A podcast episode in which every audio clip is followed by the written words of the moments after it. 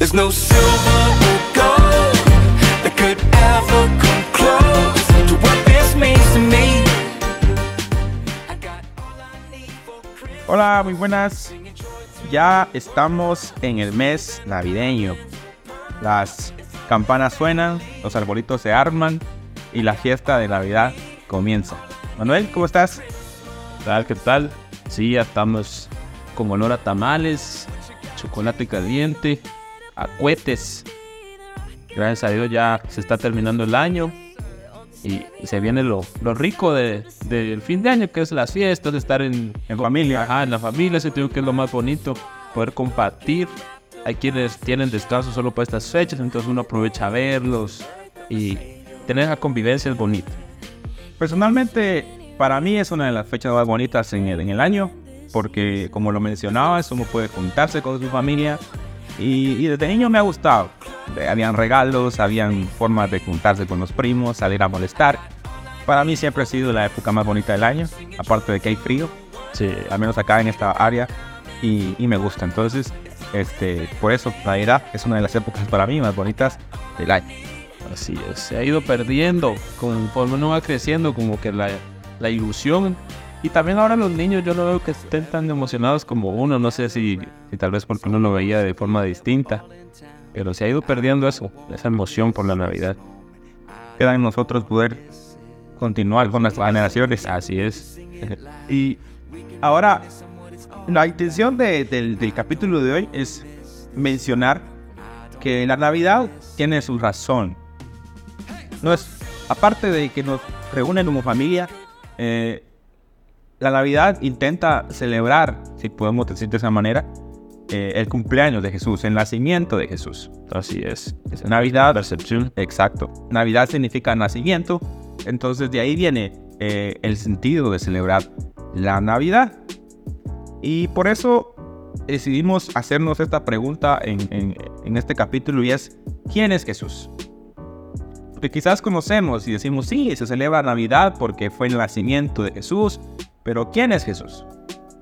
Sí, sí. La mayoría sabemos de, como decís vos, cuál es el la causa, digamos, de la Navidad y que creemos el niño Dios, lo mencionan muchos, el nacimiento de Jesús. La mayoría de gente en sus casas hace su pesebre, coloca ahí varias figuras, pero es bueno también tener como que la información de quién es Jesús o, o qué nos dicen los relatos que, es Jesús. A lo largo de, de mi, de mi vida, que no soy tan viejo, eh, he podido este, conocer diferentes descripciones de Jesús. Eh, cada persona, y me incluyo yo, le ponemos de nuestras características cuando escribimos a Jesús. Sí. Y la intención del día de hoy es hablar un poquito del Jesús histórico. Un poquito de historia eh, sobre su nacimiento. Entonces, porque a veces es importante y es interesante para mi punto de vista porque había, habían cosas que yo desconocía de Jesús. Así es. Y es por eso que queríamos compartir el día de hoy una parte del Jesús histórico. Eh, Podría comenzar yo. Démosle. Hay algo que me, me llamó bastante la atención y es la genealogía de Jesús. En Mateo podemos leerla, pero eh, tal vez no está tan descriptiva como la, la, describí en este, en, este, en este día. Y por eso quiero leérselas literal como, como está. Escrita de, así parafraseada para no alargar la cosa. Y resulta que Mateo hace algo importante en la genealogía, genealogía de Jesús. Antiguamente, cuando se hacía una genealogía de algún personaje, no se colocaban mujeres. Entonces Mateo enfatizó y colocó bastantes mujeres importantes en la historia y la genealogía de Jesús. Entonces, quiero empezar, y es que Jesús tuvo una tatarabuela que se vistió de prostituta para poder engañar a su suegro y tener un hijo con él. Tuvo otra tatarabuela que a diferencia de la primera no se vestía de prostituta. Esta ejercía un comercio sexual. Así es. Había otra que era proveni- proveniente del pueblo moabita, que este pueblo era odiado por los judíos. Y que entra en la genealogía de Jesús porque una noche cuando los hombres estaban en la faena de las cosechas, se llega a la cama de Booz y acostándose con él lo seduce para pedirle que la rescate. También podemos hablar de otra tatarabuela que tiene un hijo con un rey que resulta ser el mismo asesino de su primer marido.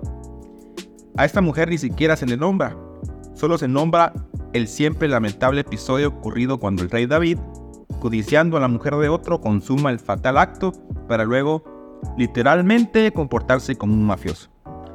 Y de último aparecen dos tatarabuelos que mataron a sus hijos siendo bebés. Esto para poder serlos, para poder sacrificarlos como ofrenda a dioses paganos. Si leemos la genealogía de esa manera, podemos pensar y decir que la genealogía de Jesús tal vez es un desastre. Sí, claro, no, no viene de familia con alta reputación, como podríamos esperar. Yo tengo una duda, ¿quiénes son esos son últimos dos tatarabuelos? Lo dejamos como, Como pregunta para que ajá. sí. del capítulo, te lo vamos a decir, pero si quieren pueden dejarlo en un comentario para que mientras estén escuchando nosotros al final le damos la respuesta de estos tatarabuelos. Los demás los descubriste. Sí, la mayoría ya los tengo. Por ejemplo, está Ruth, está. ¿Cómo se llamaba la, la Raab? Raab, que escondió a los espías de Israel. Está la que se acostó con Judá, O Judá, ajá, que era la nuera. ajá. Ajá, la nuera. Sí, sí, sí. Y, está la mujer de David, Está la mujer de Betsabé. y es interesante eso, de que, que mencionas también que en la genealogía de él hace mucha énfasis las mujeres porque realmente eran relevantes. Lo que hicieron fueron cosas muy, podríamos decirlo, importantes. Por ejemplo, esconder a dos espías que están contra tu pueblo, ¿no? Y eso salvó a su familia. Fue una decisión que tuvo que tomar así rápido y le hizo bien. O sea, podríamos decir, tal vez no tenían la reputación que uno esperaría de, de una buena familia, pero realmente sus convicciones las llevaron a lograr cosas en bendición a los suyos. Sí, es importante porque, como decías, tal vez no, no viene Jesús de una familia con buena reputación, pero si podemos leer, Jesús vino de ahí. Algo bueno salió de todo ese desastre. Ajá, sí. Todas esas tal vez malas decisiones al final resultaron en algo, en algo bueno, gracias a Dios. Y, y además, este, el nacimiento o el sacrificio de Jesús no solo, no solo es la cruz. Comenzó con su nacimiento. Exacto, sí, la vida de Jesús y su impacto inició desde que estuvo acá en la tierra, de su sus anuncios, el anuncio que tuvo María de- del nacimiento. Fue complicado porque imagínate, María salió embarazada sin haber conocido marido, Así según lo que leemos en la Biblia. José, al enterarse, toma una decisión prudente porque él, como todo varón en su época, hubiera podido acusarla de, no sé, fornicación. Sí, y hubiera muerto apedreada.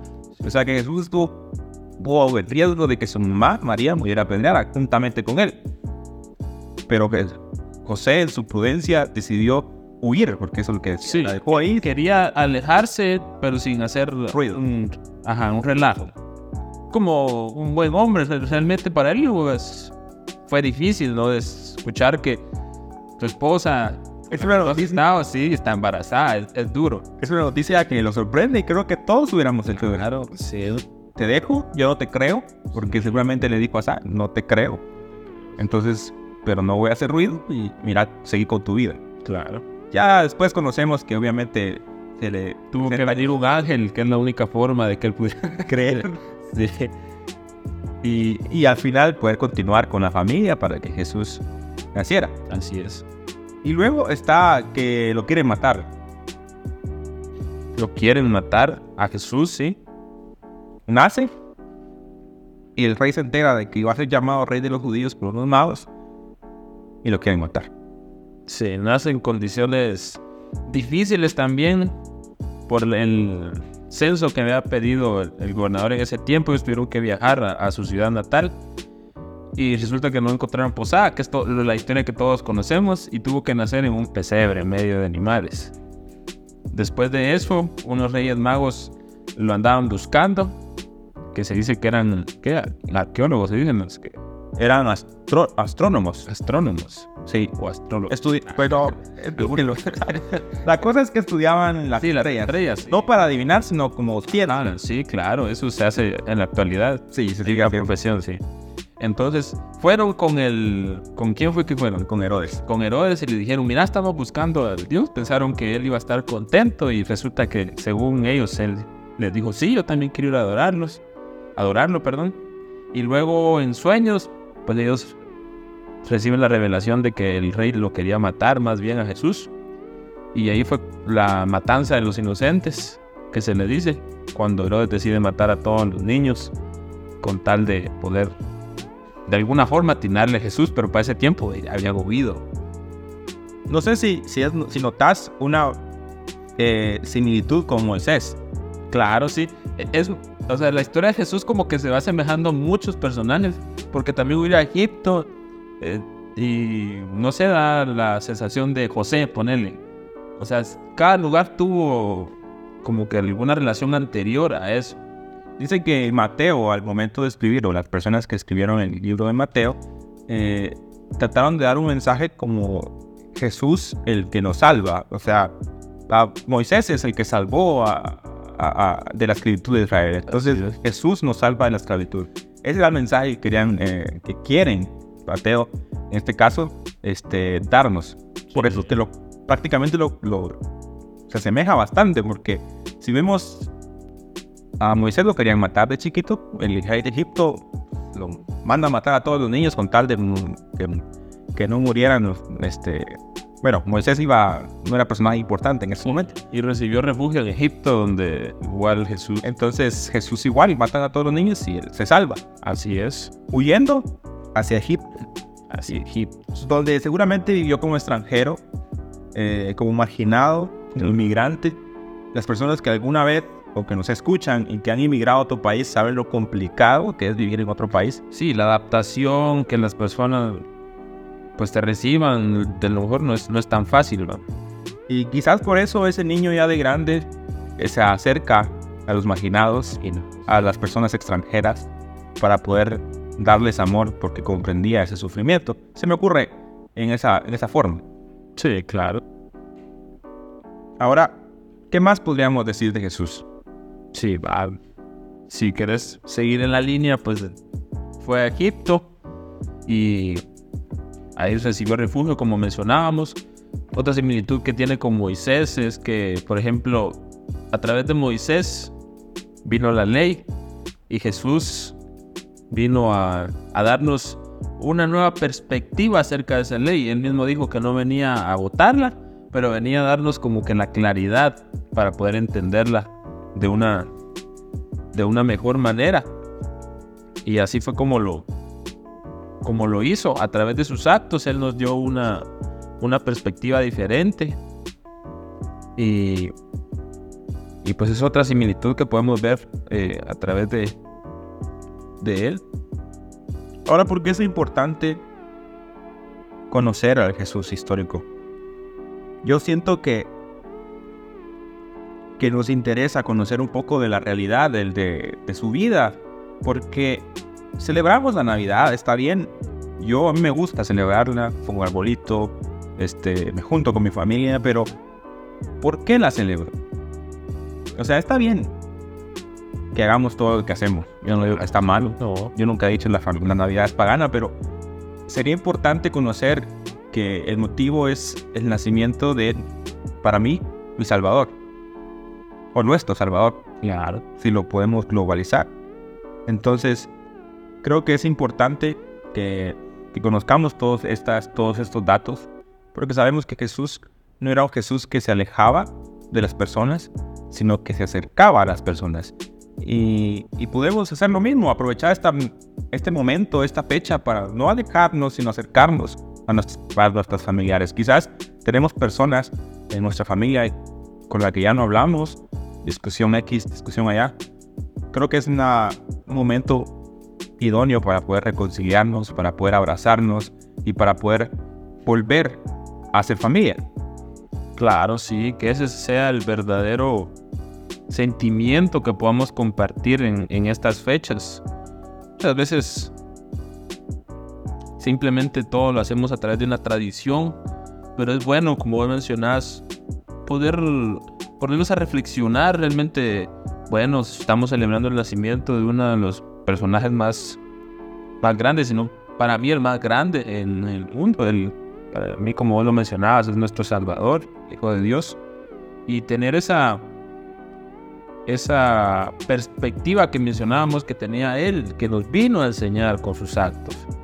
Eso es, eso es lo, lo importante de estas fechas, poder conmemorarlo no solo ahorita, pero aprovechar ya que tenemos el, el tiempo, muchos, como mencionábamos, estamos de descanso, podemos eh, hacer algo en favor de otros, no solamente eh, convivir, comer, gastar, porque esas son otras cosas de la Navidad que podemos mencionar que son malas muchas veces, que, que vienen a provocar cosas eh, malas, ¿va? los vicios y todo eso, que muchas veces se, se hace de manera desenfrenada. Y mejor irnos al lado que realmente es y de poder conmemorar el nacimiento de Jesús, de poder aprender de su historia, de su vida y tomar de eso un ejemplo para nosotros también compartirlo con nuestra familia, con las personas que, que estén a nuestro alrededor y que pues sea un refrigerio en, nosotros cada año para poder eh, crecer y el siguiente año hacer las cosas de una mejor manera. Sí, Jesús nos enseña a través de su historia eh, a amar. Claro. Jesús nos enseña a perdonar, a poder estrecharle la mano y mirar con compasión a los necesitados. Y a hacer algo diferente para, para poder ayudarlos. En el capítulo anterior hablábamos de que no es suficiente con orar. Si no lo han escuchado, se los recomendamos. Y no nos... Jesús no andaba peleando por privilegios, no andaba peleando por, por ser el mayor, ni por querer ser eh, la persona famosa. Él procuraba y le decía a las personas que sanaba, eh, guarda silencio, no, no divulgues tanto. Sí. Entonces Jesús no buscaba la fama ni buscaba los reflectores, él buscaba ayudar. Y, y creo que esa, ese fue su ministerio y es lo que nos deja a nosotros para poder seguir ese camino. Claro que sí. Sí, en esta Navidad, en vez de ponernos a pensar en cuál va a ser nuestro estreno, en, en cómo lo vamos a presumir, tal vez podamos pensar en cuál va a ser la, una de las características de Jesús que vamos a poder implementar en nosotros y, y tener, como decís vos, esa caridad de darle la mano, tal vez a alguna persona que nunca lo habíamos hecho, de perdonar si es que tenemos algún rencor en nuestro corazón y que sirva de, repito, refrigerio este tiempo para que el siguiente año podamos, si Dios nos lo permite, afrontarlo de una mejor manera y creciendo, que cada año pueda ir siendo cada vez mejor. Sí, la idea es mejorar poco a poco. Así es. Y no sé, a veces que Jesús conocemos o que conocen que Jesús conocen. Como les comentaba, hay eh, diferentes tipos de Jesús. Pero creo que nos podemos ver o podemos ver la historia del Jesús que amaba y podemos continuar ese, ese camino. Porque hay un, una frase eh, que me gustó mucho, me encontré en un libro y quería decírselas eh, como referencia a lo que estoy comentando de, de amar a, a Jesús, o de amar como Jesús, perdón. Dice, al igual que un día se apareció a orillas del lago ante las gentes de Galilea, que no sabían quién era, Jesús vuelve a presentarse hoy ante los hombres de nuestra época como un desconocido. A estos vuelve a decirles lo que les dijo a aquellos, tú sígueme, y les propone las tareas que él tiene que realizar en nuestro tiempo. Jesús ordena a quienes que le obedezcan que sean sabios, que se les revelará en la experiencia de paz, de acción, de luchas y de sufrimientos consecuencias de la comunión con Él. Dios los invita a seguirlo y la forma de seguirlo es amando a los demás. Así es. Y esta época se presta para poder hacerlo. Claro que sí, sí, ese tiene que ser el principal valor en, en estas fechas. Vos mencionabas eh, que tal vez estamos preocupados por el estreno y está bien, pero creo que podríamos también dejar este, una parte de, de- de lo que gastamos para poder ayudar a alguien que lo necesita. Hay personas que están sufriendo y que no van a pasar una feliz Navidad como nosotros, que quizás están en el hospital y que conocemos que van a pasar la Navidad en el hospital. Podemos ir a visitarlos, llevarles un- poquito de comida, se sentirán felices seguramente. Seguramente hay personas que, que, que están con momentos complicados y no van a tener para disfrutar una cena o para poder vestirse. Podemos llevarles algo para poder ayudar en esa necesidad. Así es. Que esta Navidad sea de compartir. Exacto. Preguntémonos, ¿qué haría Jesús? ¿O qué haría el Jesús histórico? en estas fechas Exacto. para celebrar su cumpleaños. Sí. No creo que Jesús celebrando su cumpleaños estuviera buscando regalos para él. Yo creo que él no pediría regalos para él en su cumpleaños. Sí, claro, lo vemos claramente en, en su ejemplo. Él nunca buscó su bienestar. Él siempre estaba tratando de dar. Entonces, sigamos eso. Estos datos que, que compartí, espero que, que sean útiles para todos los que lo escuchan.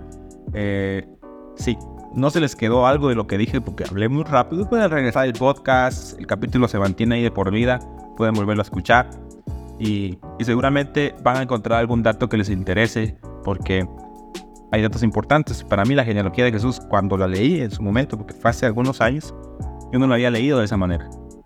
Conocer la- el trasfondo histórico de cada personaje para mí fue algo prácticamente me hizo abrir los ojos y, y fue algo, un descubrimiento bonito, porque cuando descubro algo que no sé, a mí me parece algo bonito, es como un tesoro para mí, porque es algo que me queda más.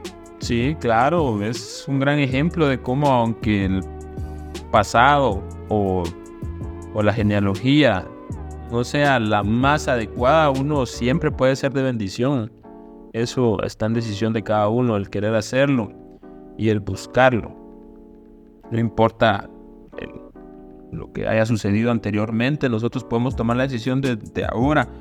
Por ejemplo, no importa qué malas acciones hayamos hecho navidades anteriores, anteriores, perdón. Ahora podemos tomar la decisión de esta ser un poco mejor. Y como les decía, cada año ir mejorando, ir mejorando para que estas fechas sean algo bonito para todos.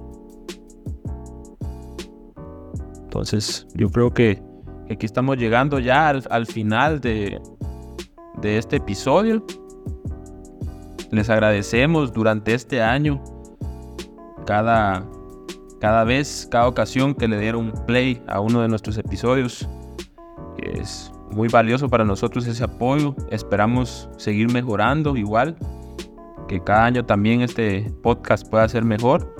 Queremos tener invitados. Queremos empezar con, con video, si Dios lo permite. Y, pues les vamos a ir contando. Esperamos que en unos años esto sea bastante mm, grande, si lo podemos llamar así, bastante profesional. Y pues su apoyo es muy valioso. Ya vamos a empezar también a, pedir donaciones en Patreon. Para que nos ayude. Sí, hombre, así vamos. Ahora, el final. Mencionabas que quiénes eran los dos abuelos. Sí, no sé si alguno tal vez de ustedes ya lo sabía y, y lo comentó. Si no, pues aquí va. Les voy a dar uno, el otro lo pueden investigar. Sí, claro. Le vamos a dejar su tarea para que lo investiguen, para que la curiosidad los haga leer un poquito sobre el Jesús histórico. Y uno de los abuelos que entregó a su hijo cuando la idolatría se puso en modo, en modo, no sé, en modo, Modo de moda. en modo de moda eh, para algunos reyes en Israel.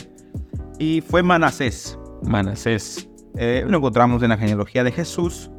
Eh, en el versículo 10 dice, y Ezequías, padre de, Man- de Manasés, y Manasés, padre de Amón. Ahí está.